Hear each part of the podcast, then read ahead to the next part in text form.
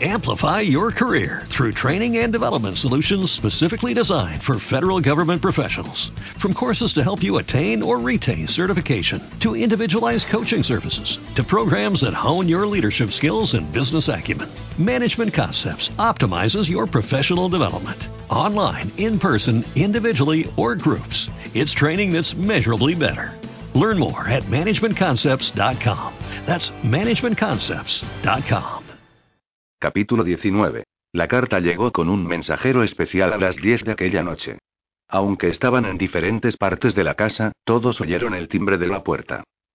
Isabel se encontraba arriba haciendo el equipaje, Kiera estaba en la cocina doblando ropa limpia y Kate había extendido sobre la mesita los documentos de PA y buscaba una copia del contrato del préstamo. Dylan había decidido comprobar la seguridad de la casa e iba de una habitación a otra inspeccionando puertas y ventanas. Voy yo, gritó Isabel desde el rellano de arriba. No, tú no, replicó Dylan con tono serio mientras aparecía desde la parte de atrás. Salió y cerró la puerta a su espalda. Isabel miró por la ventana lateral. ¿Quién es? preguntó Kate. Un hombre con un sobre. Dylan le ha pedido que le enseñara su carnet de conducir. Un poco raro, ¿no? Es tarde, sugirió Kate a modo de explicación. Creo que tiene miedo de Dylan. Si le vieras la cara, Isabel dio un brinco hacia atrás para que Dylan no supiera que había estado mirando. Una de vosotras ha de firmar esto, dijo el hombre. ¿Quién envía algo a estas horas? Preguntó Isabel mientras Kate firmaba. En el sobre ponía urgente. No puede ser nada bueno, pensó Kate. Miró el remite y tuvo ganas de soltar un grudido. Procedía de un bucete de abogados, y eso indudablemente no era nada bueno. ¿De quién es? Inquirió Isabel. De Smith y Wesson. ¿La fábrica de armas? El bucete de abogados. Preocupada porque la carta trajera más malas noticias económicas, Isabel arrebató el sobre de manos de Kate para que Dylan no lo viera. Que lo abra quiera, dijo, y se dirigió rápidamente a la cocina. Kate no la siguió. Si era otra sorpresa desagradable, esta vez no quería ser ella quien diera la noticia. Volvió a su quehacer en el salón. Aún no había encontrado el contrato del préstamo ni un libro de contabilidad con los extractos de cuentas desde que Tucker Simmons, el contable de TA, se había hecho cargo del asunto. Iba a revisar de nuevo los montones cuando la interrumpió Kiera. Kate, has de leer esto. Sostenía la carta en alto. Tenía las mejillas enrojecidas. Isabel la seguía inmediatamente detrás. No es sobre el préstamo, ¿verdad? No. Es de un abogado de Savannah que representa a Compton Thomas McKenna. Isabel trataba de leer la carta, pero Kiera seguía agitándola en el aire. ¿Quién es Compton Thomas McKenna? preguntó Isabel. No estoy segura. Quizás el padre de nuestro padre, o acaso un tío. Podría ser incluso un primo. Kiera pasó por encima de una caja de carpetas y se sentó al lado de Kate. Isabel se dejó caer en el otro lado. Léela o déjamela leer a mí, dijo Isabel. La incertidumbre me está matando. Kiera le dio la carta. Isabel la leyó en voz alta y luego dijo. Qué emocionante, ¿eh? Me pregunto qué querrá el tal Compton Thomas McKenna. Por lo visto quiere que vayamos a Savannah. Dice que solicita nuestra presencia, respondió Kiera. Yo no voy, soltó Kate. ¿Qué es eso de que no vas a ir? No deberíamos pensarlo, o al menos. replicó Isabel. Tuvo lugar una discusión, y Dylan entró y la interrumpió. Kate, la puerta de atrás. Pues que no voy a ir, repitió Kate. Vosotras haced lo que queráis, pero yo no quiero tener nada que ver con esa gente. La familia de nuestro padre lo repudió cuando se casó con mamá, y ahora no tengo ningún interés en ver a ninguno de ellos. Isabel se estaba sintiendo frustrada por momentos. Pero ha de ir una de nosotras, y deberías ser tú, Kate. Quizás ese hombre quiera pedirnos perdón. Dice que es un asunto de suma importancia. Y seguramente lo es, pues quiere que estemos allí mañana por la tarde. ¿Tenemos que dejarlo todo e ir a Savannah prácticamente sin previo aviso? No. Yo no. ¿Ir a dónde? preguntó Dylan. Nadie le contestó. Las tres hermanas hablaban a la vez. Era todo ruido y caos, muy parecido a la casa en que se crió él, lo que probablemente explicaba por qué se sentía tan a gusto. Se apoyó en el marco de la puerta, cruzó los brazos y se limitó a esperar que terminaran. Después las pondría verdes por no cerrar las puertas. No solo estaba abierta la de atrás, sino también la lateral y la que daba al garaje. Maldita sea, pensó, solo faltaba que colocaran un letrero en el jardín. Víctimas dentro. Oh, sí, les iba a pegar una buena bronca, daba igual el tiempo que tuviera que estar allí esperando. Quiera bostezó ostentosamente. Yo no puedo oír, dijo. Isabel y yo no disponemos de tiempo. Teníamos que habernos ido ayer. Pero nos quedamos por ti. Y no se te ocurrió nada mejor que saltar otra vez por los aires, dijo Isabel. ¿Me estáis tomando el pelo? Yo no. Isabel miró a Kiera. No podrías dejarme en la residencia y volver atrás. Se calló al ver que Kiera negaba con la cabeza. No tengo tiempo. Debo regresar.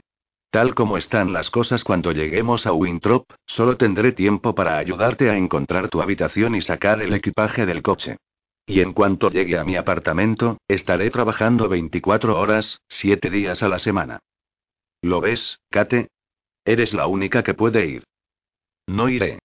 Pensó que quizá fuera la décima vez que lo repetía. Qué terca masculló Isabel. Dio un golpecito en el pie a Kiera mientras pasaba. Haz que vaya. Kiera se echó a reír. ¿Y cómo te parece a ti que podría conseguirlo? Isabel advirtió la presencia de Dylan en la puerta y se volvió hacia él. ¿Y tú? Seguro que tú sí puedes obligarla a ir. No, no puede, dijo Kate con tono enérgico. ¿Ir a dónde? preguntó nuevamente Dylan. Isabel cayó en la cuenta de que Dylan no sabía de qué estaban hablando y se apresuró a contarle lo que decía la carta y a ponerle al tanto de su historia familiar. No conocemos a ningún pariente por el lado paterno, explicó. Y esta es una magnífica oportunidad para saber de ellos, por eso Kate debe ir. Ni siquiera sabemos cuántos tíos y primos tenemos. ¿Por qué querría yo tener nada que ver con ellos? No vino ni uno al funeral de mamá ni al de papá, soltó Kate. Isabel, lo siento, pero estoy de parte de Kate. Si no quiere ir, pues que no vaya, dijo quiera. Solo que, ese hombre interrumpió Isabel, el Compton McKenna ese, quizá quiera darnos algo que perteneció a nuestro padre. Si no vas, tal vez nunca sepamos por qué quería hablar con nosotras. Kate no hizo caso a Isabel. ¿Solo que qué? preguntó a Kiera. Nadie ha querido saber nada de nosotras, hasta ahora. ¿No te gustaría saber por qué? Además, sería una ocasión de oro para enterarnos de algunos historiales clínicos. Kiera hizo una pausa. Hay enfermedades que vienen de familia, señaló. No me mires así. Podría haber dolencias cardíacas y toda clase de problemas genéticos que desconocemos. ¿Qué te parece si cojo uno de esos impresos que rellenamos cuando vamos al médico? O quizá tú podrías hacerme una lista de preguntas para que yo se las formulara. Incluso podría mirarles los dientes y luego presentar un informe, si así lo deseas. Hablo en serio, Kate. No tenemos ningún conocimiento clínico sobre el lado paterno de nuestra familia. Sería bueno averiguar algo. Pero si no quieres ir, no vayas. Pues ya está. Isabel estaba tan decepcionada con sus hermanas que levantó los brazos y se dispuso a abandonar el salón. Dylan la detuvo. Siéntate, dijo. Quiero hablar contigo. En especial contigo, añadió. Sí, señor. Por favor, piénsalo, Kate. Esto podría resolver muchas dudas y responder a muchas preguntas sobre nuestra familia, alegó Kiera. Kate exhaló un suspiro de conformidad. Vale, muy bien. Iré. Bien. Ya está todo claro, dijo Kiera. Me voy a la cama. Todavía no intervino Dylan. Nadie iba a ir a ninguna parte hasta que él hubiera dicho lo que tenía que decir sobre la total despreocupación de ellas con respecto a la seguridad. Tras inspeccionar la casa, había tenido la tentación de proponerla para la sección de lo que no hay que hacer de los manuales de seguridad doméstica. ¿Querías algo? preguntó Kate. Pues la verdad es que sí. Quería poneros a las tres como un trapo. E ipso facto lo hizo. Capítulo 20. Dylan llamó a Nate para ponerlo al corriente de los planes de Kate de ir a Savannah. Me gusta la idea de sacarla de Silver Springs, le explicó Dylan, aunque sea por uno o dos días, sobre todo porque ha sido una decisión de improviso y lo sabe muy poca gente, pero... Esa carta inesperada. Sí, dijo Dylan. Kate y sus hermanas nunca han oído hablar de ese pariente, por tanto es lógico preguntarnos por qué ahora. Pediré informes sobre él y le diré lo que averigüe. Manténgame informado de lo que hagan. Llamaré al jefe Drummond para decirle que estará usted en su despacho a primera hora de la mañana. Es su jurisdicción, y en cuanto a las consecuencias legales, usted no estará actuando por el distrito de Boston sino a las órdenes de Drummond. Va a ser un cambio interesante, dijo Dylan con sinceridad. ¿Qué hay del FBI? ¿Sabe quién es el agente al mando? He ido descartando candidatos hasta quedarme con tres. Pero parece que lo asumirá un tal Kline, de la oficina de Georgia. Era evidente que Nate sentía cierta animadversión hacia el FBI. Dylan no podía recriminárselo. A ningún detective le gustaba que lo excluyeran de su investigación. Kate se sentó en la escalera del vestíbulo delantero y esperó a que Dylan terminara de hablar por teléfono. Estaba tan agotada que apenas podía mantener los ojos abiertos. Dylan comprobó una vez más las cerraduras de las puertas y cogió su bolsa. ¿Qué estás haciendo? preguntó. Kate concluyó su bostezo antes de responder. Esperar para enseñarte dónde está el cuarto de invitados. Pareces hecha polvo. ¿Dormiste mal anoche? Anoche estaba en el hospital. Ah, es verdad. Deberías acostarte, Kate. Ella lo condujo escaleras arriba hasta la habitación de invitados. Era la primera puerta a la derecha, justo enfrente de la de ella. Kate abrió y dio un paso atrás para que él entrara. Tienes tu propio baño. Es. Ya lo encontraré. Buenas noches, dijo él, y le cerró la puerta en las narices. Kate se quedó allí de pie durante varios segundos, mirando fijamente la puerta y tratando de entender qué había pasado. Él no se había mostrado grosero ni enfadado. De hecho, estaba sonriendo. De repente se sintió como una idiota. Había estado esperando que Dylan intentara darle un beso de buenas noches, pero, al parecer, a él ni se le pasaba por la cabeza. Kate fue a su habitación y cerró la puerta. Perfecto. Obviamente, a Dylan le había quedado muy clara su explicación del tipo aquello fue entonces, ahora es esto. Y eso era exactamente lo que ella quería, ¿no? Entonces, ¿cómo es que se sentía tan contrariada? Y si vamos a eso, ¿cómo es que él no había puesto ninguna objeción cuando ella le había dicho que lo correcto y elegante era desaparecer? Dylan no había pronunciado ni una palabra de protesta. Mientras se limpiaba los dientes y se disponía a acostarse, no podía por menos que pensar en la conducta de Dylan. Las mujeres eran como peces en el mar. Y Dylan era un playboy que siempre pescaría algo. Kate intentó armarse de repugnancia hacia las conquistas sexuales de Dylan, pero no le salió bien. Luego probó con la ira. Dylan era un estúpido arrogante. ¿Cómo se había atrevido a presentarse ante su puerta sin avisar? ¿Quién se creía que era? Entrar e invadir así. No obstante, debía admitir que con él en la casa se sentía efectivamente más segura, y el modo en que Dylan había hablado con Isabel sobre normas de seguridad había tenido repercusiones. Después de haberlas amonestado con dureza a las tres por su actitud indolente respecto a la seguridad, había centrado su atención en la hermana pequeña de Kate. Cuando Dylan hubo terminado, Isabel sabía todo lo que había que saber sobre cerraduras de cerrojo amortiguado y otras muchas cosas. Ya no iría a ciegas por el campus sin vigilar ni ser consciente del entorno. Dylan había sido muy franco con ella, pero no la había asustado. Kate había visto a Isabel como petrificada mientras escuchaba las sosegadas instrucciones de Dylan. Realmente se estaba mostrando muy considerado. Y no tenía por qué hacerlo. ¿Cómo iba Kate a conservar esa relación platónica y olvidarlo cuando él regresara de Boston, si seguía portándose tan bien con ella y sus hermanas? Pero ¿por qué, oh, por qué se había ido a la cama con él? Había sido un error mayúsculo, y luego ¿qué había hecho ella para rematar la jugada? Le había soltado el discurso de que esto para mí no significa nada y seguro que para ti tampoco, así que circulen damas y caballeros. Se metió en la cama y se tapó con la sábana hasta arriba. ¿Y cómo había respondido él? Ella era un sueño hecho realidad. Dylan había dicho eso, ni más ni menos. Fantástico susurró, soy un maldito sueño hecho realidad. Capítulo 21. El plan de estar en la carretera a las 7 resultó fallido. Isabel estaba a punto, quiera no. Eran casi las 8 cuando por fin las dos estuvieron listas para partir. Kate se hallaba junto al coche para despedirse y asegurarles que todo saldría bien. Me fastidia irme con todo este jaleo del dinero, dijo Kiera. Lo superaremos. Tenemos un plan, ¿no? Así que deja de preocuparte. ¿Me irás contando qué tal va todo? No intentes ocultarme nada, Kate dijo Isabel. Te lo contaré todo, prometió Kate. Me alegra que Dylan esté aquí, comentó Kiera. Has pasado una semana espantosa, y estará bien que alguien te acompañe a Savannah. Dylan cerró la puerta principal y se sentó en el peldaño superior de la escalera del porche, esperando a que terminaran las despedidas y Kate y él pudieran marcharse. Ya había metido el equipaje en su coche de alquiler y estaba impaciente por ponerse en camino. Kate dijo algo a sus hermanas, y todas se volvieron para mirarlo. Dylan miraba la hora, y cuando alzó la vista quedó momentáneamente impresionado por la belleza de las tres chicas que tenía enfrente. Aunque tenían el parecido de las hermanas, cada una tenía algo especial. Ya había comprobado que Isabel era encantadora y complaciente con los demás. Medía algo más de 1,60 y tenía el cabello rubio con reflejos de miel. Sus ojos eran grandes y redondos como los de Kate, pero de distinto color. Los de Kate eran de un azul intenso, aturdidores en el marco de su pelo castaño oscuro. Los de Isabel eran más bien de un verde azulado, como el mar. Kiera era más alta que las otras dos, y a la luz del sol Dylan alcanzaba a ver los mechones rojos en el cabello rubio rojizo.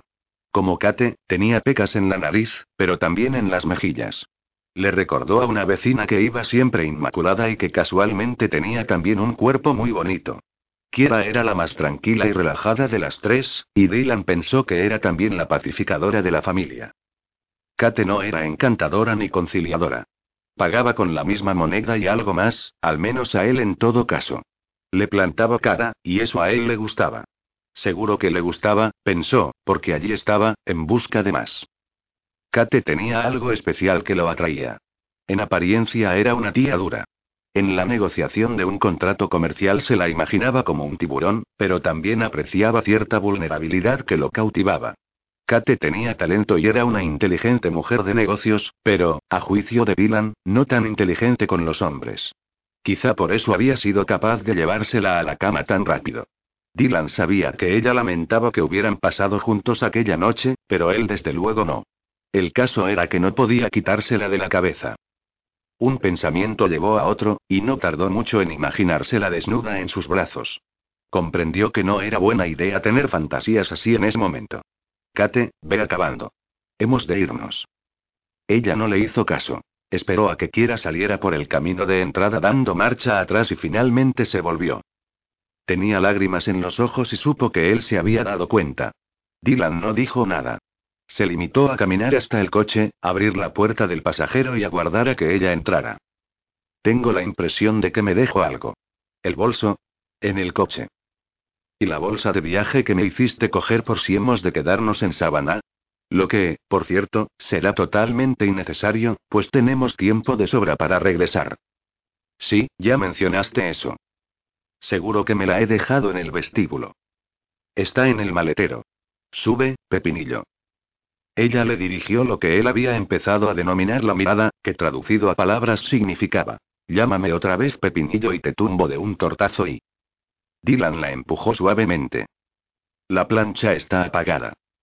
Yo no la encendí, ¿o sí? Kate, sube al coche. Ella dejó de discutir. Una vez que estuvo sentada y se hubo abrochado el cinturón, dijo. ¿Por qué hemos de irnos tan pronto? Tenemos mucho tiempo. No, no lo tenemos. Dylan no dio más explicaciones hasta que hubo dejado la casa atrás. Hemos de pararnos en la comisaría de policía, y no sé cuánto tiempo voy a tardar. El jefe Drummond está esperando. Kate le indicó el camino. La comisaría se encontraba solo a un par de kilómetros de su casa. El aparcamiento estaba en la parte de atrás de un edificio de ladrillo de dos plantas viejo y deteriorado. Y encantador, pensó él, si pudiera utilizarse una palabra así para describir una comisaría de policía. Por la pared posterior del edificio trepaba la hiedra casi hasta el tejado, y el camino de piedra que conducía hasta la puerta principal tenía tramos rotos. ¿Dentro hay un calabozo? Creo que sí, en la parte de atrás o arriba. La puerta principal había sido pintada recientemente de negro brillante. Dylan advirtió que los postigos blancos que flanqueaban las ventanas también habían sido pintados. Nunca había visto nada igual, para ser una comisaría de policía. Parece uno de esos sitios de alojamiento y desayuno, comentó Dylan. Sin embargo, en cuanto entró se sintió como si regresara a un terreno familiar.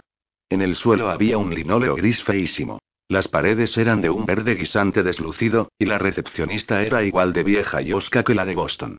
La comisaría olía incluso igual. moho, sudor y desinfectante. Le encantaba. El jefe Drummond salió de su despacho a saludarles. Era un hombre rechoncho, con el ceño permanentemente fruncido, y que en el apretón de manos demostró tener el agarre de un levantador de pesas. Ofreció a Kate una taza de café y le pidió que esperara en la salita. Kate tomó asiento en una de las sillas metálicas de color gris que había pegadas a la pared y sacó del bolso su Blackberry para ver si tenía mensajes. Había vuelto a llamar a Ley, seguramente sobre las cintas que había que devolver, pensó Kate. Ahora no podía hacer nada al respecto, así que decidió que la llamaría desde el coche. Si tuviera el maletín podría revisar algunas de sus anotaciones. ¿Se lo había dejado en casa o Dylan lo había metido en el maletero? La silla era dura e incómoda. Kate se recostó, cruzó las piernas e intentó tener paciencia. ¿Por qué tardaban tanto? Dylan levaba en el despacho al menos 15 minutos. Kate observó que la recepcionista le echaba reiteradas miradas desde detrás de la pantalla del ordenador. Kate se miró la falda para asegurarse de que no se le había subido y luego verificó que la blusa estuviera correctamente abotonada. Me gustan sus velas, dijo la mujer con la cabeza oculta tras el monitor. ¿Perdón? La recepcionista se inclinó a un lado. Digo que me gustan sus velas. Gracias, dijo Kate. Me alegra oírlo. La mujer estaba ruborizada. Ahora estoy pensando en comprar alguna de sus lociones, pero no sé muy bien qué perfume quiero. ¿Me puede sugerir algo? Déjeme ver si llevo alguna muestra. Kate rebuscó en el bolso y encontró tres. Pruebe estas, dijo. Son todas diferentes. Isabel, quiera y lea. La mujer estaba contentísima.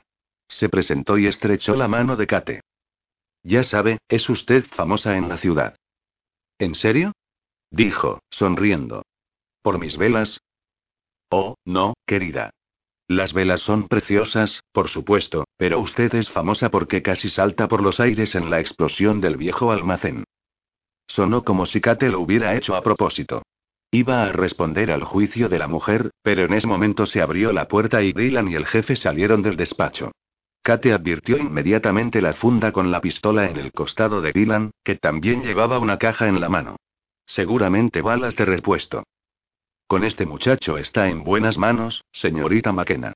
Tiene un historial excelente y a su superior de Boston no le ha gustado nada que estuviera realizando un trabajo en Silver Springs.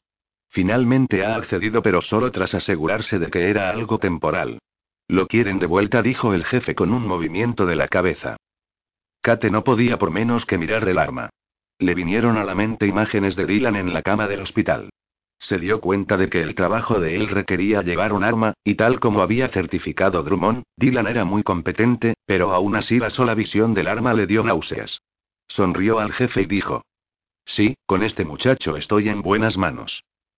Drummond los acompañó hasta la puerta, que mantuvo abierta. Al despedirse dijo. Y procure no saltar otra vez por los aires, señorita McKenna. Kate se dirigió al coche por delante de Dylan. Por la forma en que la gente habla aquí, se diría que soy una especie de detonador con patas, que donde quiera que vaya ha de haber una explosión, se lamentó. Dylan se echó a reír. Creo que has traído a Silver Springs emociones a las que la gente no estaba habituada. Dylan sacó el coche del aparcamiento, pero se detuvo en la esquina. ¿Me indicas el camino? La forma más rápida de llegar a la carretera es por Main Street, que es la primera a la izquierda, pero a esta hora de la mañana habrá mucho tráfico. Comparado con Boston, esto no es nada, dijo él al cabo de unos minutos. Está bien no tener que ser tan agresivo. Aquí el nivel de ruido es mucho más bajo. Me gusta. Kate ajustó las rejillas de ventilación del aire acondicionado para que no le diera en la cara y trató de relajarse. ¿Qué opinas del jefe Drummond? preguntó a Dylan. Un excéntrico contestó. Ese hombre es un excéntrico de todas todas. No creo que sepa sonreír. Cuando he visto el modo en que me miraba frunciendo el ceño al hacerme pasar al despacho, he pensado que me iba a causar problemas. E incluso después de haberme felicitado por mi currículum, el tío seguía torciendo el gesto. He tardado un rato en darme cuenta. Meneó la cabeza y añadió. Me recuerda un poco a mi padre. El juez Buchanan no es un excéntrico. Es un hombre adorable. Conmigo ha sido siempre muy amable. Le caes bien, dijo él. Jordan y Sidney todavía lo llaman papi. Los hijos varones no. Nosotros lo llamamos señor. Cuando aún éramos pequeños fue duro con nosotros, aunque supongo que no había otro remedio. Conseguir que seis chicos no se metieran en líos no podía ser fácil. Kate recordaba al juez Buchanan en el hospital, mientras esperaba junto a su familia a que Dylan saliera del quirófano. El tiempo pasaba lentamente, y era desgarrador ver la angustia en sus ojos. Quizás había sido duro con sus hijos, pero los quería con toda el alma. Detesto los hospitales, comentó Kate. No se había dado cuenta de que había susurrado el pensamiento en voz alta hasta que habló Dylan. Lo imagino. Respondiendo a la tristeza que había apreciado en la voz de Kate, puso su mano sobre la de ella y añadió: ¿Qué te ha hecho pensar en hospitales? Kate no quería hablar de ello. Nada especial contestó sin dar más explicaciones. En la carretera no había mucho tráfico. Dylan puso velocidad de crucero y se recostó en el asiento. A primera hora de la mañana he hablado con Nate, dijo. Ah, ¿sí? Anoche le hice saber que iríamos a Savannah, explicó y le pedí que averiguara un par de cosas. Kate se volvió hacia él. ¿Y? Recuerda, Nate ya nos dijo que el almacén que explotó pertenecía a una empresa, pero que le estaba costando mucho averiguar la identidad de los accionistas.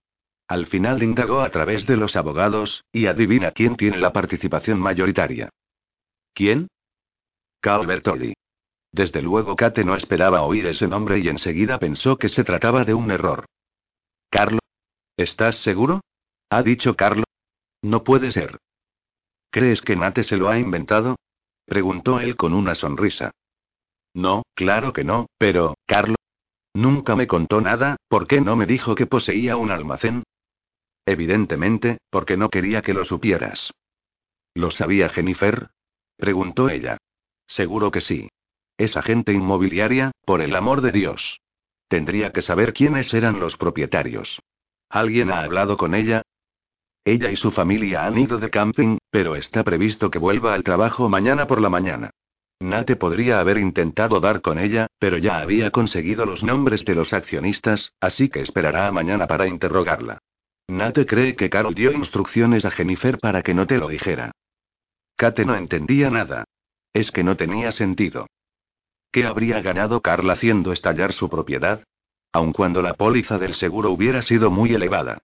Las ideas se le agolpaban en la cabeza. No necesita el dinero. Y por favor, ¿qué ganaría él matándome? No, no tiene ninguna lógica. Seguro que ahora mismo el FBI ya está investigando la situación financiera de Carl. Si hay un motivo, lo descubrirán. El FBI no encontrará nada, dijo Kate alarmada. Podrías llevarte una sorpresa. Todo el mundo tiene secretos, y Carl podría tener alguno importante. Kate no era capaz de admitirlo. Debo pensar en ello. Te daré algo más en qué pensar. En realidad, Compton Thomas McKenna era tu tío abuelo. ¿Era? En efecto. Murió anoche, exactamente dos horas antes de mandar la carta. Según su abogado, Anderson Smith, Compton dejó instrucciones concretas sobre la notificación del hecho a sus parientes. Entonces, ¿por qué? No vas al despacho del abogado a reunirte con Compton tal como la carta daba a entender. Tú y tus hermanas habéis sido convocadas a la lectura del testamento y las últimas voluntades. A Kate le sorprendió lo decepcionada que se sentía. En este caso, supongo que no podré hacerle ninguna pregunta, ¿verdad? Entonces, podríamos dar la vuelta. No me interesa nada que el hombre haya podido dejar en herencia. A tus hermanas igual sí. Con mucho gusto les daré el teléfono del abogado, y que hablen con él. No falta mucho para la próxima salida. Ahí podemos dar la vuelta.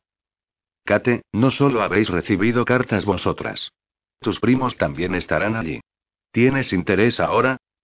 ¿Solo primos? No lo sé. El abogado solo ha hablado con Mate de primos. Smith también le ha dicho que tus primos no saben que vas.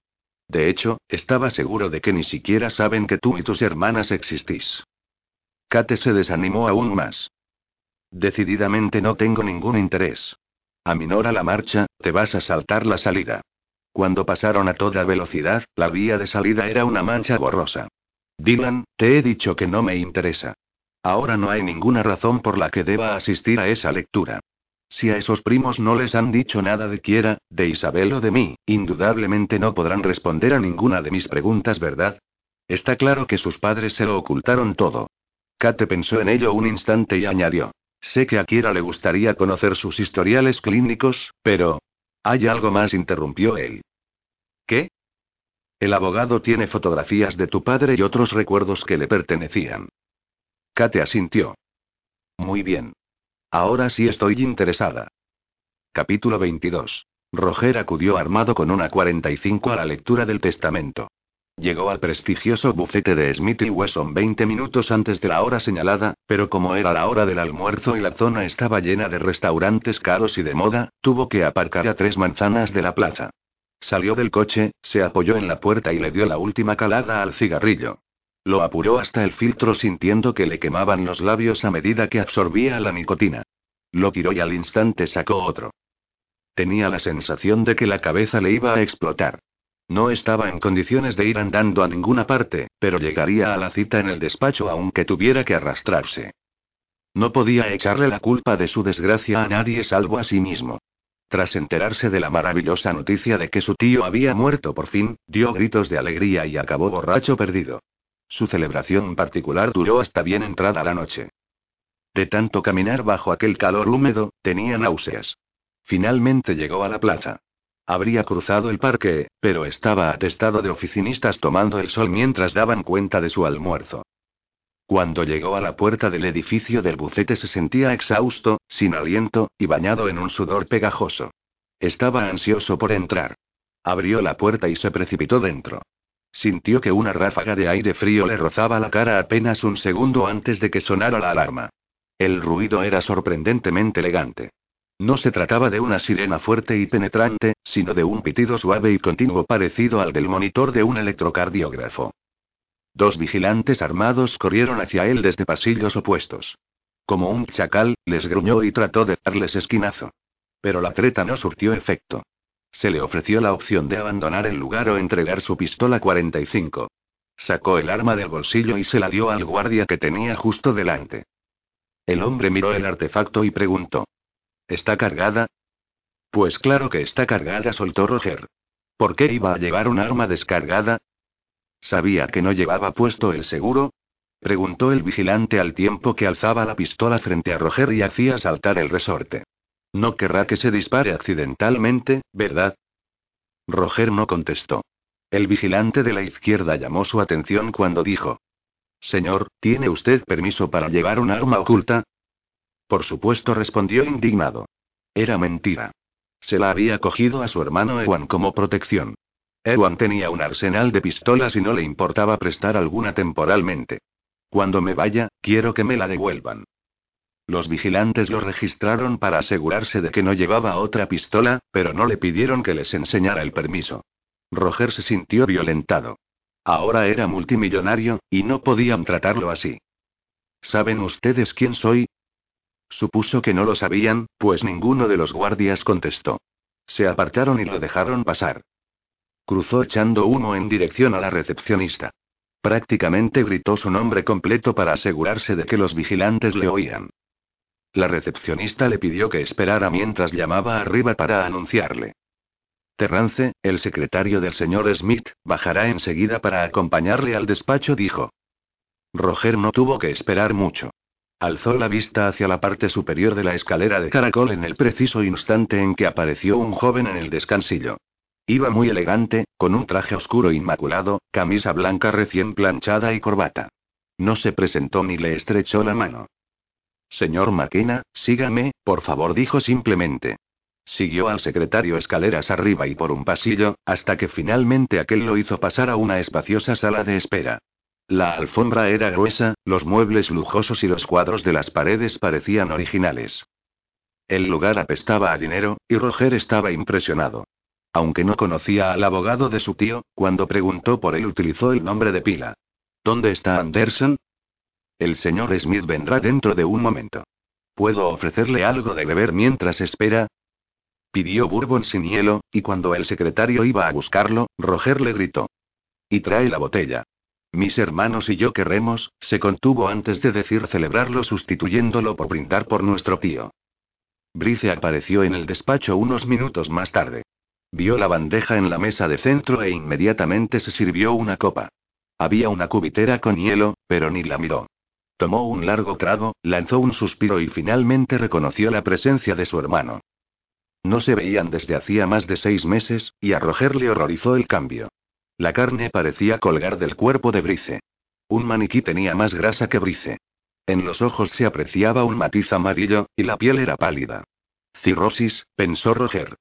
Íntima y personal. ¿Cuánto tiempo? dijo Roger. Sí, admitió Brice. ¿Cuándo fue la última vez? En la juerga del cumpleaños de tío McKenna. Sí, es cierto. ¿Cómo estás, Brice? Su hermano se puso inmediatamente a la defensiva. Estoy bien. ¿Por qué lo preguntas? ¿Es que tengo mal aspecto? ¿Se atrevería a decirle la verdad? He oído que... ¿Qué? ¿Qué has oído? Vanessa comentó que no te encuentras del todo bien. Mi esposa no sabe de qué demonios habla. Roger se encogió de hombros. Si Brice no quería reconocer que su hígado estaba dejando de funcionar, no discutiría con él. ¿Aún no se ha marchado? La última vez que hablamos, me dijiste que te había amenazado con abandonarte. Brice se sirvió otra copa antes de contestar. Habitaciones separadas, vidas separadas, dijo. Pero no te preocupes por Vanessa. No le faltará de nada. Alguien está ocupándose de sus necesidades desde hace unos meses. Oh, ella no sabe que yo sé lo del tipo, pero la oigo hablar por teléfono a altas horas de la noche quedando para verse. No la culpo. Parece que esto nos funciona, añadió. El caso es que a los dos nos da demasiada pereza cambiar nada, y si se marchara, no podría darme la lata para que dejara de beber, ¿verdad? Si aún intenta que lo dejes, es que todavía le importas.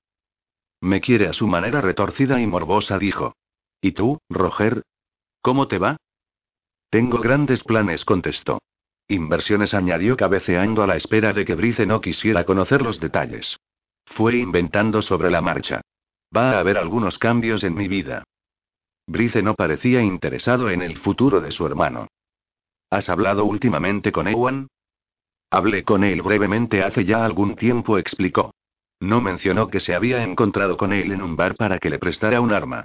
Brice siempre se daba aires de superioridad y Roger sabía que su hermano mayor lo miraría con displicencia si se enteraba de lo de la pistola y sería inevitable discutir. Brice era un borracho, pero también un estirado. ¿Y qué tal le va? preguntó. En realidad no le importaba. Se limitaba a hablar sin más, hasta que apareciera el abogado y pusiera manos a la obra. No me comunicó ninguna noticia personal, comentó Roger. ¿Todavía hace culturismo? No le pregunté, Supongo que sí. Hablando del rey de Roma, los dos hermanos se volvieron al unísono cuando entró Ewan. Brice lo saludó levantando el vaso. Roger pensó que Ewan parecía más en forma que nunca. Lucía un intenso bronceado fruto de las horas de culto al cuerpo que pasaba en el gimnasio. De cintura para abajo estaba estilizado, pero el pecho y los brazos eran enormes. Seguro que aún levantaba pesas. Pero el hermano más joven no iba bien vestido. Lucía unos pantalones khaki que tenían toda la pinta de haber sido comprados en unos grandes almacenes y una camisa de punto de manga corta que parecía llegar pegada al pecho. Ewan no había querido hacerse mayor. Evidentemente, lo había pasado también en la época de la universidad que seguía vistiendo como un estudiante. Roger se preguntó si seguía jugando a los marcianitos con sus colegas, pero no quiso saberlo. Ewan saltaba por cualquier tontería, y Roger no estaba de humor para aguantar los arranques de mal genio de su hermano. Ewan se las arregló para mostrarse educado durante 30 segundos. Me alegra volver a veros. Y antes de que Brice o Roger tuvieran oportunidad de contestar, Ewan arrugó la nariz y dijo: ¿Quién de vosotros apesta? Será Roger, dijo Brice. Antes de que Roger pudiera elevar protesta alguna, Brice continuó. Es la nicotina que te rezuma por los poros y el humo en toda tu ropa. Realmente deberías dejar ese hábito asqueroso. Y se acabaron las contemplaciones. Entró Vanessa en mitad de la refriega. Vestida con un traje y pantalón de seda gris pálido, era una mujer escultural acostumbrada a que las cabezas se volvieran en cuanto aparecía en cualquier sitio. Llevaba el pelo negro azabache recogido en un moño, como solo podría hacerlo una mujer segura de su belleza. Pero vaya, qué deliciosa reunión familiar tenemos aquí, soltó con sarcasmo. Se apartó enseguida de los hermanos, miró la hora y dijo: Ya estamos todos. ¿Y el abogado? Brice también miró el reloj. Quedan diez minutos para la una. Ella intentó abrir la puerta del despacho. Estaba cerrada. Por lo visto no quiere que revolvamos en sus archivos, dijo. No tendríamos por qué esperar. Es indignante, masculló Roger. Esta cuadrilla no va a administrar mi parte del dinero, lo juro. ¿Cuánto crees que hay? Inquirió Brice. Millones, contestó Roger. Eso no es una respuesta. ¿Cuántos millones? quiso saber Ewan. Calculo que unos 60, dijo Brice. Una estimación elevada, señaló Ewan. Hacer estimaciones no conduce a nada, terció Vanessa. Ewan la fulminó con la mirada. ¿Y tú qué pintas aquí? Le espetó. Vosotros dos nunca os habéis llevado bien, ¿verdad? Dijo Roger. Sonaba como si hubiera acabado de descubrirlo. Eso es suavizar demasiado la verdad, precisó Ewan. La detesto. Esa actitud de superioridad moral. Es una snob, no la soporto. El sentimiento es mutuo, replicó ella. Insisto, ¿qué haces aquí? preguntó Ewan de nuevo. Recibí una carta, igual que Brice. ¿Y no podías venir con él? inquirió Ewan. Tenía una reunión en la Junta de Bellas Artes. Era algo cultural, o sea que no entenderías gran cosa. La condescendencia de Vanessa puso furioso a Ewan, que se volvió hacia Brice y le dijo. Por todos los demonios, ¿cómo la aguantas? Brice dirigió una sonrisa a su esposa. La pregunta debería ser, ¿cómo es que ella me aguanta a mí? Oh, por favor, hace años que nos tienes hartos con tu odio hacia ti mismo. Vanessa se libró de tener que escuchar más tonterías sarcásticas de Ewan, pues se abrió la puerta de par en par y entró en la sala Anderson Smith seguido por su secretario. El estilo del abogado era suave como la porcelana. Sin decirle una palabra, reclamó atención y la tuvo. Se presentó a sí mismo y a Terrance y estrechó las manos de todos los presentes, empezando por Vanessa. Era un caballero mayor ciertamente carismático. Vanessa lo observó valerse de su encanto con los hermanos, y aquello la fascinó y la divirtió por igual, pues de pronto todos se comportaron mejor que nunca. Terrance abrió la puerta, y entraron uno a uno en fila en el Santa Santorum. Roger advirtió todo el material de vídeo y preguntó. ¿Para qué es todo esto? ¿Es que vamos a ver una película? Yo no lo llamaría película, respondió Anderson. Por favor, pónganse cómodos. Solo faltan unos minutos. ¿Por qué no comenzamos ya? preguntó Ewan. Anderson se dirigió a la puerta del despacho y contestó mientras la cerraba. Aún no estamos todos. Capítulo 23. Dylan se aseguró de que no les seguía nadie, y cuando ya estaban cerca de Savannah abandonó la autopista y tomó carreteras menos transitadas que condujeran al centro de la ciudad. Se perdió enseguida, pero como era un varón Buchanan, no iba a admitirlo ni pedir que le indicaran el camino. Kate le estaba poniendo al corriente de algunos hechos históricos sobre la ciudad hermana de Charleston y no prestaba atención a la ruta que él tomaba. A Savannah se la conoce como la joya del sur, explicaba Kate. Seguramente ya lo sabías. Ajá. ¿Me estás escuchando? Pues claro. Tú eres una joya, ironizó suavemente Dylan. No, la joya es Savannah. Ya dijo él mostrándose de acuerdo. Pero tú también, Pepinillo. Kate renunció a corregirlo, cogió la Blackberry y miró si tenía mensajes nuevos. Dylan todavía no se orientaba. Estaba seguro de que había pasado dos veces junto al mismo parque. Siguió conduciendo en dirección oeste. Tras varias manzanas, se paró para dejar que unos peatones imprudentes cruzaran delante de él y miró casualmente el número de la puerta al otro lado de la calle. Menuda suerte, estaban exactamente donde se suponía que debían estar. La oficina del abogado se encontraba en el perímetro de una plaza grande que rodeaba un parque con árboles, en cuyo centro había un monumento a uno de los reverenciados estadistas del sur, el cual estaba encaramado en un alto pedestal desde el que dominaba las aceras y los bancos diseminados por todas partes. La provisión de sombra corría a cargo de viejos robles recubiertos de musgo. Los edificios, que en otro tiempo fueran las espléndidas casas de los ciudadanos más refinados de Savannah, se ensamblaban unos con otros. Algunos seguían siendo residencias, pero otros habían sido renovados y transformados y ahora encajaban en la mezcla urbana de oficinas, galerías y restaurantes. Dylan volvió a tener suerte cuando un coche dejó libre un excelente sitio para aparcar cerca de la esquina. Estacionó dando marcha atrás, apagó el motor y dijo. Muy bien. ¿Ya estamos? El asombro de Kate era palpable. Sí, ya estamos, confirmó él. Hemos ganado tiempo. Kate miró el reloj digital del salpicadero. Aún faltan 20 minutos. Más bien unos 15. Se desabrochó el cinturón y se dispuso a abrir la puerta. Ella lo agarró del brazo. No quiero llegar antes de hora. Ahora Kate parecía inquieta. Vale. No llegaremos antes de hora. Alargó otra vez la mano hacia la puerta. Espera, pidió Kate. ¿Sí? ¿Te importa si primero hago una llamada rápida? He de hablar con Alei sobre las cintas. No tardaré. No hay problema. Entre tanto, yo miraré si hay noticias de Nate. De repente Kate se sintió nerviosa. No recordaba el número de Alei y tuvo que buscarlo en la Blackberry. Contestó la secretaria, quien le explicó que Alei no estaba porque tenía una cita para almorzar. Kate dejó el mensaje de que durante un buen rato no estaría localizable pero que volvería a llamar a última hora de la tarde. Dylan pudo hablar con Nate al instante. Era una conversación que iba en una sola dirección, por lo que, para enterarse de algo, Kate tuvo que aguardar a que él apagara el móvil. ¿Alguna noticia? inquirió ella. Sí, contestó él, y no dijo más. Dylan salió del coche, cogió del asiento de atrás la americana del traje y se la puso para que no se le viera el arma. Acto seguido rodeó el coche y abrió la puerta de Kate. Está actuando como un guardaespaldas, pensó ella.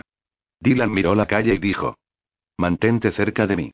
No era una sugerencia sino una orden. Esa era mi intención, dijo ella, que recogió sus cosas, las metió en el bolso y lo tomó de la mano. Cruzaron la calle y doblaron la esquina. Kate no quería pensar en el lugar al que se dirigían. La idea de salir corriendo iba cobrando impulso. Tenía que ganar tiempo, concederse unos minutos para poner en orden sus pensamientos. Echó un vistazo al parque del otro lado de la calle y soltó de buenas a primeras. Mira el parque. Es precioso. ¿Sabías que en Sabana hay más de 20 plazas? Y todas con un parque en el centro. Se calló y añadió. Este es mi preferido. Dylan parecía más interesado en la gente y los coches. Procuraba discretamente que su cuerpo protegiera el de Kate mientras caminaban. Vamos, dijo. Entonces Kate aminoró el paso a propósito. En Silver Springs vamos a construir un parque como este. Dylan miró hacia atrás y asintió. Ya me he dado cuenta cuando íbamos a la comisaría, dijo.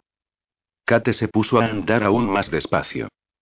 Tenemos otros tres en obras. Una vez terminados, estarán interconectados. Pero los edificios no son de estas dimensiones tan imponentes, desde luego. Kate vio justo enfrente la puerta con los nombres Smith y Wesson grabados en una placa y se paró. Sentémonos un rato en un banco del parque.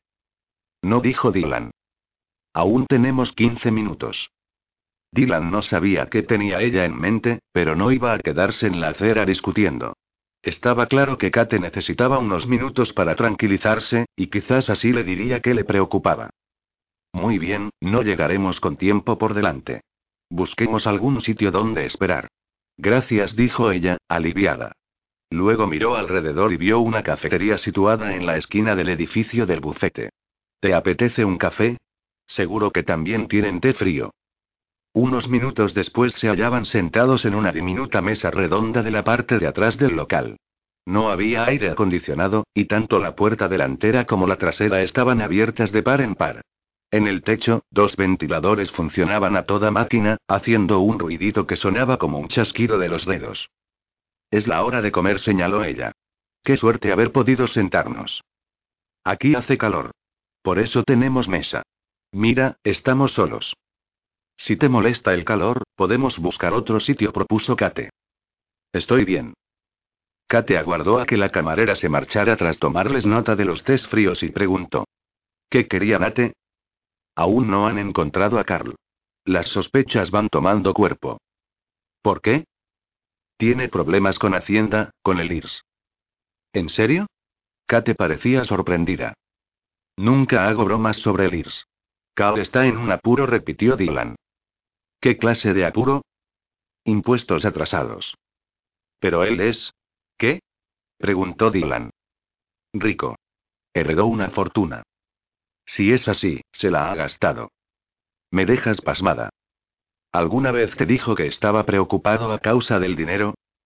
Santo cielo, no. Cal es el típico caballero del sur, explicó ella. Y los caballeros del sur jamás hablan de problemas de dinero. Sería, impropio. ¿Eso forma parte del código de conducta de los caballeros sureños? Dylan hablaba en broma, pero Kate contestó muy seria. Sí, así es. Aquí, ser un caballero es un asunto importante. La camarera solo tenía ojos para Dylan cuando dejó el té sobre la mesa. Kate le dio las gracias de todos modos, tomó un sorbo de la bebida fría y dijo. Aún no me cabe en la cabeza. Pobre Carl, criatura. Siempre está intentando ayudar a los demás. ¿Cómo ayuda? No había sarcasmo en la pregunta de Dylan. Organiza espléndidas fiestas para fomentar la creación artística. También me ha ayudado a promocionar mi empresa. Él te pidió que llevaras esas cestas de regalos a su fiesta, ¿verdad? Sí. Pensó que sería una buena promoción. Oh, ya conozco esa mirada en tus ojos. Dylan, Cal trataba de ayudar. Créeme, es un buen hombre. Quería comprar acciones de mi empresa. Estoy segura de que pensó que yo necesitaba ayuda económica, y naturalmente no podía hablar de ello, así que se ofreció como socio. Si hubiera tenido esas tremendas dificultades, ¿de dónde habría sacado el dinero para ayudarme? ¿Cuándo intentó comprar acciones? Por el amor de Dios, Kate, ¿por qué no me lo dijiste? Ahora Dylan se mostraba alarmado. No creí que fuera importante. ¿Cuándo? repitió él. Hace más de un año. Dylan miró la hora, sacó la cartera y dejó el dinero encima de la mesa. Acábate eso. Hemos de irnos. Aún tenemos tiempo, indicó ella. ¿Qué más te ha dicho Nate? Está investigando el historial de tus parientes. Esperaba poder decirme algo hoy mismo. ¿Y no ha habido suerte? Aún no. Ha tenido que ir a una reunión, pero tiene gente trabajando en el asunto. Pronto sabremos cosas de ellos. Demasiado pronto, pensó Kate. ¿Por qué, oh, por qué había accedido a ir a Sabana? Llegó a la conclusión de que era por el sentimiento de culpa. Isabel y Kiera la habrían hecho sentir culpable si no iba. No me gusta andar a ciegas. Quiero saber a qué me estoy enfrentando. ¿Me entiendes? Sí. Vaya, resultaba que sí. Esto te aterra, afirmó él. Sí, es cierto. ¿Por qué? Y al ver que ella no respondía enseguida, Dylan añadió. ¿Qué te preocupa tanto? Nada dijo. Solo espero. ¿Sí? Kate pensó que en realidad no había ningún motivo para no decírselo. Dylan ya conocía su situación económica y las desastrosas decisiones personales y comerciales de su madre. Solo espero que esta reunión no sea otra sorpresa de mi madre. Creo que no podría soportar otra decepción. ¿Por qué piensas que puede pasar eso? A mí me parece una posibilidad bastante remota. Me dijiste que tu madre nunca hablaba de los parientes de su marido, le recordó. La carta, enviada por un mensajero especial, me hizo pensar. Quizá mi madre tomó prestado dinero de mi tío, y ahora hay que liquidarlo a la heredad testamentaria. Dylan la observó un buen rato y luego le preguntó. ¿Cuánto tiempo vas a estar enfadada con ella? No estoy enfadada, solo desengañada, admitió Kate. Sí, ya. Kate se irritó. Estoy diciéndote la verdad. No, no es así. Supongo que no estás preparada para decirla. ¿Qué tal si la digo yo por ti? Estás furiosa con ella. A Kate se le puso la espalda rígida. El desafío duró poco. Se le llenaron los ojos de lágrimas que no podía contener. Ya había llorado una vez delante de Dylan. No iba a hacerlo de nuevo. Sí, estoy enojada, dijo con voz temblorosa. Mintió acerca de todo y dejó ese desastre. Dylan colocó su mano sobre la de ella. Vamos, Katie. No es el dinero. Kate retiró la mano. Ah, no. Entonces, ¿qué es? Tu madre cayó enferma y murió, y por mucho que lo intentaras, no pudiste impedir que sucediera. Eso no tiene ningún sentido. Kate no admitía el argumento de Dylan. No, no lo tiene, admitió él, que acto seguido se puso en pie. Así que quizá deberías pensar en perdonarla.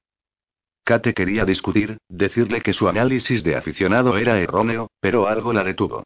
¿Y si en lo que él decía hubiera una pizca de verdad? ¿Estaba ella valiéndose del enfado para protegerse del dolor por la pérdida de su madre? Dylan la puso en pie. Vamos, Pepinillo. Ya es hora de conocer a tus parientes. Capítulo 24. El bucete de Smith y Wesson y Associates se ubicaba en un edificio del siglo XIX de tres plantas que había sido transformado en oficina sin perder su elegancia de antes de la guerra. El vestíbulo era espacioso, y uno fijaba la vista enseguida en el atrayente dibujo del mosaico del suelo de baldosas. En el centro, una majestuosa escalera conducía a una galería abierta que, apoyada en columnas dóricas, rodeaba el vestíbulo. Dylan casi esperaba que al final de la escalera los recibiera una belleza sureña con miriñaque, pero en cambio les sonrió una recepcionista con traje chaqueta oscuro y blusa azul y collar de perlas que alzó la cabeza desde su pulcra mesa de caoba. Kate esperó al lado de Dylan mientras este se entendía con el guarda jurado. Al entrar, se había disparado la alarma, pero en cuanto enseñó la placa, el ruido cesó. Kate no tuvo que decir su nombre a la recepcionista. La joven ya sabía quién era. Buenas tardes, señorita McKenna. El señor Smith bajará enseguida. Está ansioso por conocerla. ¿Ansioso? ¿Esa ansia es buena o mala? se preguntó Kate. Menos de un minuto después, el abogado bajó apresuradamente las escaleras. Su sonrisa parecía sincera. Aún así, era un abogado, se recordó Kate, y por lo que se veía alrededor, bastante próspero. Por tanto, también tenía que ser muy competente a la hora de ocultar sus emociones. El hombre le tendió la mano. Me llamo Anderson Samuel Smith y estoy encantado de conocerla, señorita McKenna. Encantado de verdad. Era un hombre de lo más refinado, y enseguida consiguió que ella se sintiera cómoda. Estrechó la mano de Dylan y ambos hombres intercambiaron los saludos de rigor. Acto seguido, Anderson se dirigió a los dos. Fui el abogado de su tío Compton durante siete años, y creo que el bucete lo trató muy bien. Era un hombre muy interesante. Podríamos cenar juntos y así les contaría lo que sé de él. ¿Conoció a su hermano? preguntó Kate. Sí, en efecto, señorita McKenna. De todos modos, el bucete no llevaba sus asuntos. Por favor, llámeme Kate. Anderson exhibió otra sonrisa radiante. Kate. Un nombre bonito señaló con gesto aprobatorio. Y usted llámeme Anderson. Si no le importa, me gustaría arreglarme un poco. Buena idea, dijo Dylan. ¿Buena idea? ¿Qué significaba eso? O bien ella iba hecha un desastre o bien Dylan quería hablar a solas con el abogado. Anderson le mostró el camino al tocador de señoras y volvió al vestíbulo con Dylan. Kate se lavó las manos y se miró en el espejo de cuerpo entero. Muy bien, iba un poco despeinada, pero no tenía tan mal aspecto. Ni tampoco tan bueno. Decidió que podía estar algo más presentable. Se cepilló el pelo, y como estaba un poco rizado, no volvió a sujetárselo sino que lo dejó suelto sobre los hombros. Rebuscó en el bolso, sacó el colorete y el lápiz de labios y se arregló el maquillaje. Volvió a mirarse en el espejo. Sin una revisión general era todo lo que podía hacer. Kate quería conceder a Dylan otro par de minutos con el abogado. Se paró cerca de la puerta y se soltó a sí misma un discurso para infundirse ánimo. Intenta ser optimista y deja de parecer tan preocupada. Todo saldrá bien. Anderson no habría estado tan contento de conocerla si ella debiera un montón de dinero a la heredad testamentaria, ¿verdad? No, no era lógico. Él quizá se había mostrado emocionado por el hecho de que ella apareciera, sabiendo al mismo tiempo que gozaba de una buena oportunidad para lograr que Kate liquidara la deuda, y que Kate pagara, aunque para ello tardara el resto de su vida. Un momento, eso no era ningún pensamiento optimista. Kate quería agarrarse a algo que la hiciera sentir mejor. Las fotos. Sí, había fotos de su padre cuando niño. Indudablemente era algo estupendo para compartir con sus hermanas, algo que les proporcionaría una conexión con el hombre que había amado a su madre y les había dado la vida. Vale. El discurso estaba surtiendo efecto. Kate dio un paso más allá. Tal vez le cayeran bien esos primos. A lo mejor. Enderezó los hombros. Allá vamos, susurró, y abrió la puerta.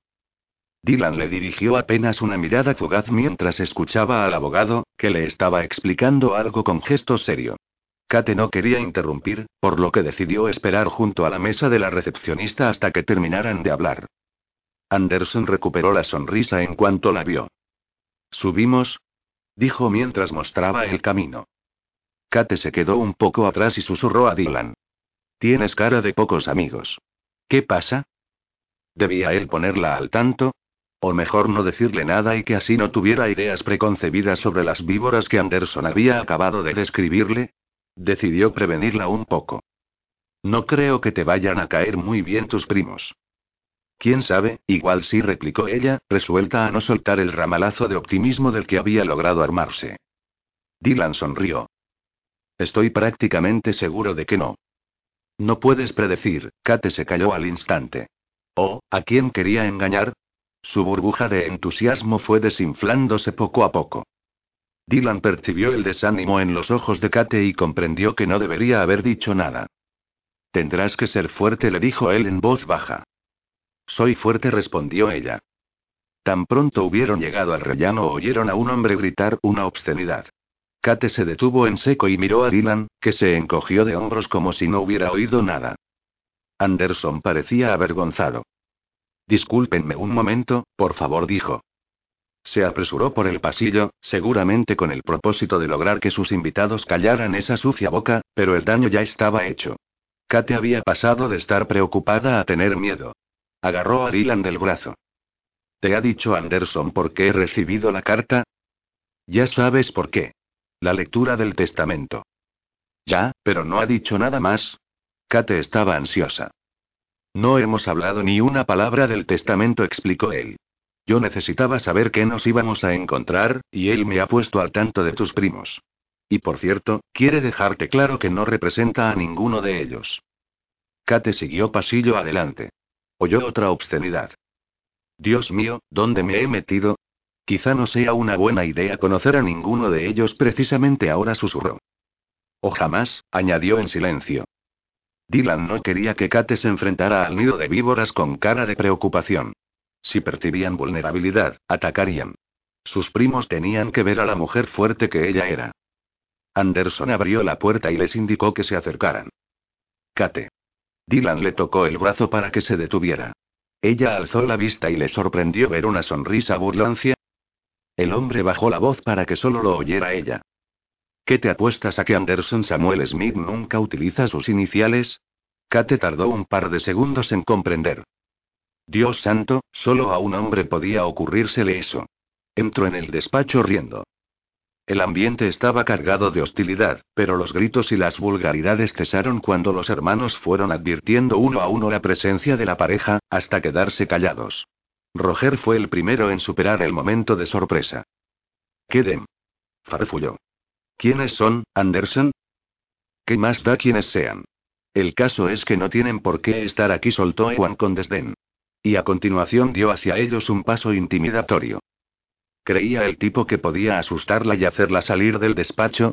Kate no iba a tolerar esa bobada. Lo miró fijamente a los ojos y siguió andando. Anderson alzó las manos. Si se tranquilizan, haré las presentaciones. Kate, me complace que conozca a Vanessa McKenna. La atractiva mujer se distinguía claramente de los otros, apiñados al otro lado de la estancia. No parecía enfadada, solo curiosa. Hola, dijo Vanessa con gesto educado. Vanessa prosiguió Anderson está casada con Brice McKenna. El hombre indicado por Anderson no habló. Se limitó a saludar a Kate con un breve movimiento de la cabeza. Al lado de Brice está Roger McKenna, y a su derecha, Ewan McKenna. Tengo el gusto de presentarles a su prima, Kate McKenna. ¿Nuestra prima? Bramó Ewan. Tiene que ser una impostora. No tenemos primos. Ewan tiene razón, señaló Brice. No tenemos ningún primo. Pues es evidente que sí, dijo Vanessa con una pizca de regocijo en la voz. Los hermanos no le hicieron caso. ¿Y quién es él? preguntó Roger. ¿También pretende hacerse pasar por primo? ¿Quién es él? Ha venido acompañando a Kate, dijo Anderson, que se negó a dar más explicaciones. ¿Y creen que van a sacar tajada del pastel? Esto es ridículo, soltó Brice. Anderson volvió a levantar la mano.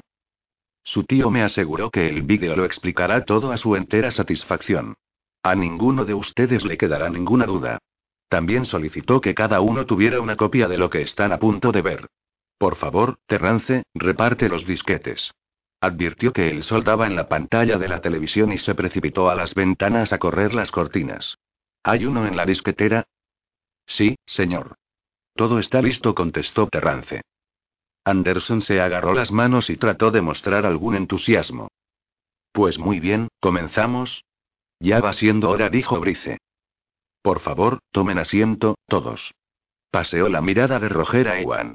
Y procuren no hacer comentarios ni interrumpir mientras su tío esté hablando. Roger se desplomó en la silla. Antes de cobrar nuestro dinero hemos de escuchar el sermón del viejo buitre.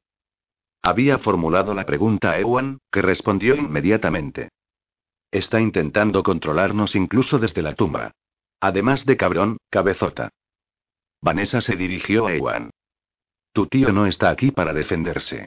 Solo tú podías caer tan bajo y ensuciar la memoria de los muertos.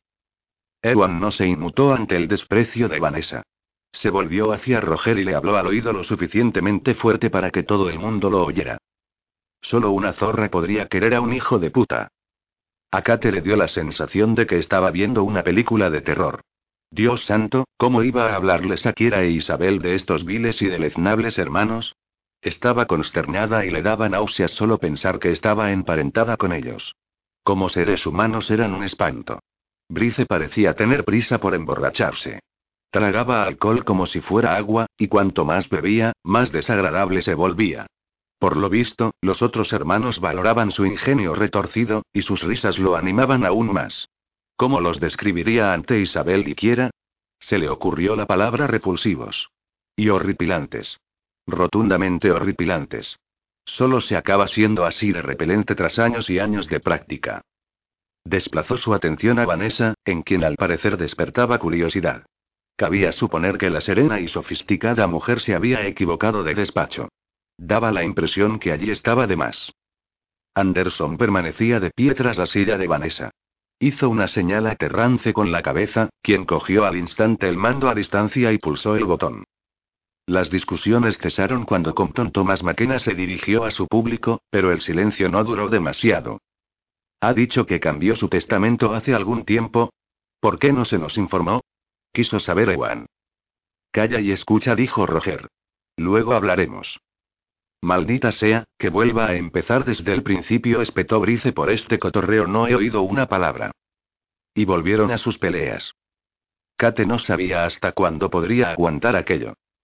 Madre mía, musito. Dylan la oyó. Dejó caer un brazo protector tras el respaldo de la silla de Kate y se inclinó para hablarle en voz baja. ¿Quieres irte? Sí, claro, desde luego. Pero también quería aquellas fotografías, y también saber por qué ella y sus hermanas habían sido invitadas a aquel espectáculo insólito.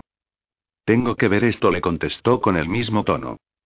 Anderson logró que todo el mundo se tranquilizara, y volvieron a aparecer las imágenes del DVD. Los hermanos se mantuvieron en silencio mientras su tío relataba la historia de la familia. En un momento dado, uno de ellos soltó un grudido. Kate escuchaba con atención, fascinada, la crónica sobre los antepasados de su padre. Pero de pronto el tío Compton habló de su madre. En décimas de segundo, Kate pasó de sentir curiosidad a sentirse indignada.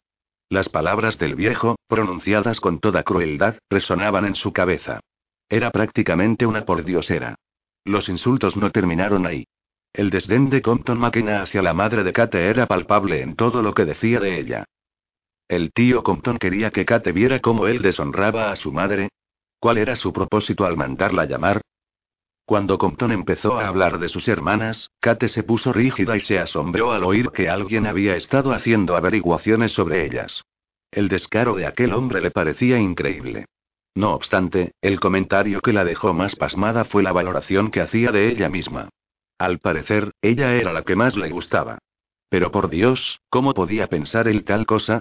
Y además el hombre sonreía mientras lo decía, como si pensara que ser su vivo retrato fuera una distinción extraordinaria.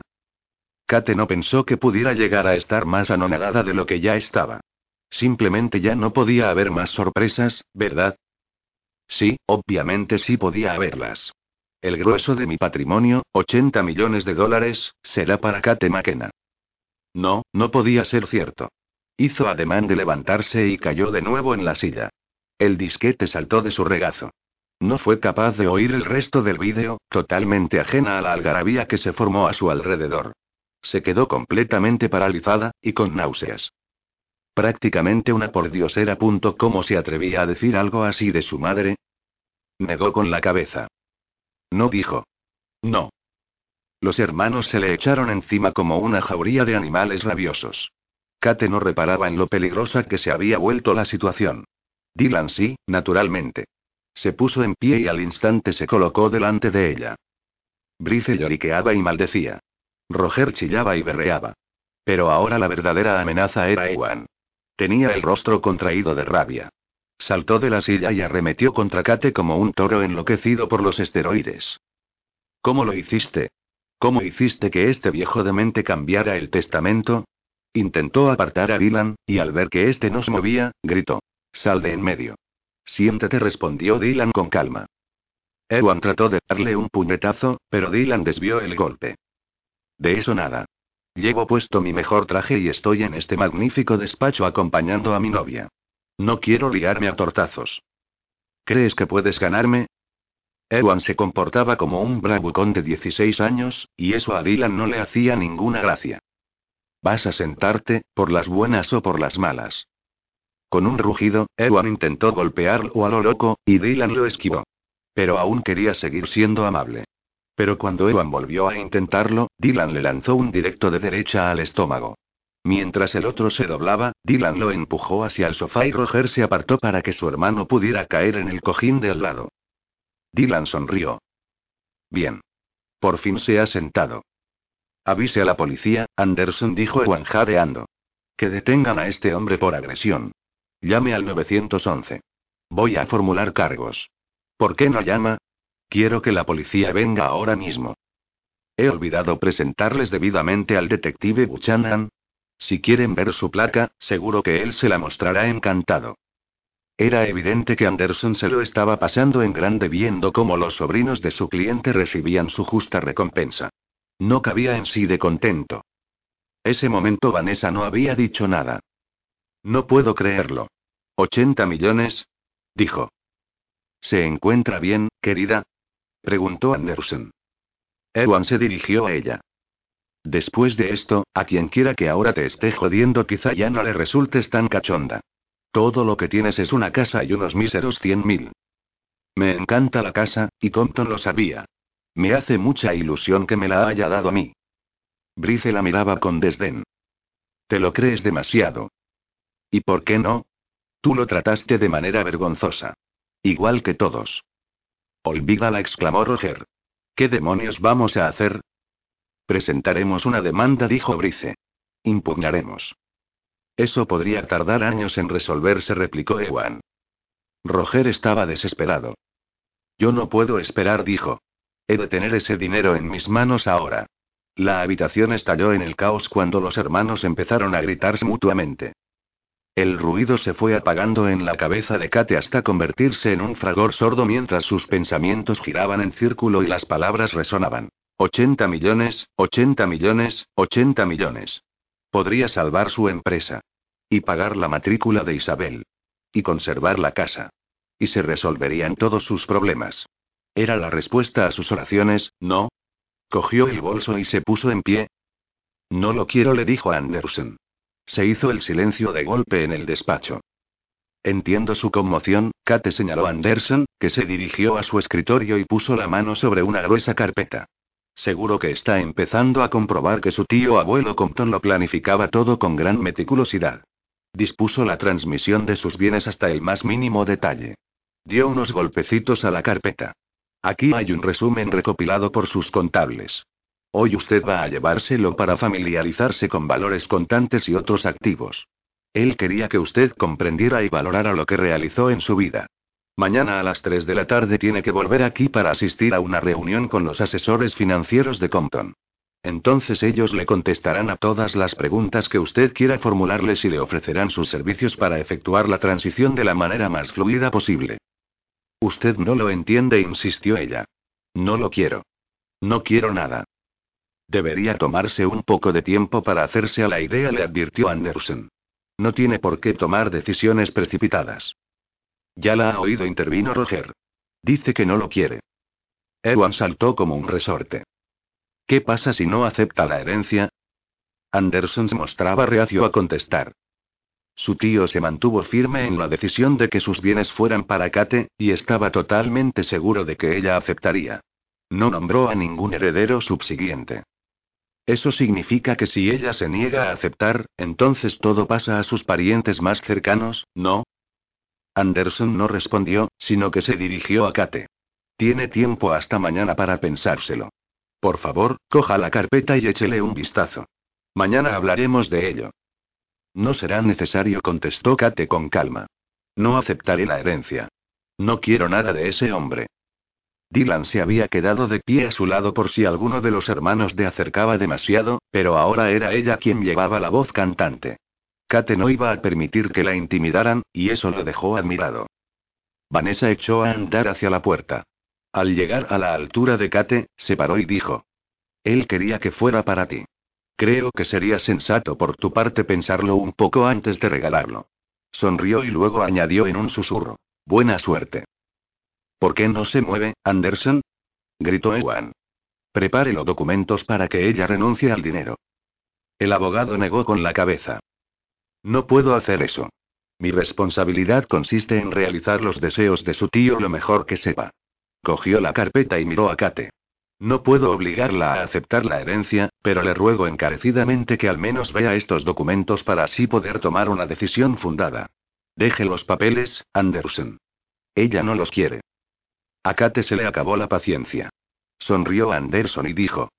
Le agradezco su preocupación, y sé que usted simplemente está cumpliendo con su deber. Pero debe comprenderlo, no cambiaré de opinión. Si hay documentos que firmar para rechazar esto, prepárelos, por favor.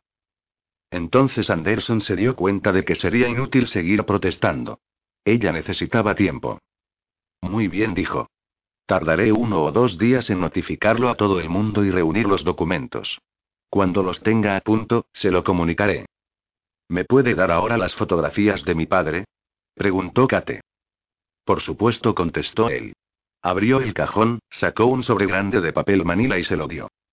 Gracias, dijo ella. ¿Nos vamos? Le sugirió a Dylan. Por supuesto, dijo él.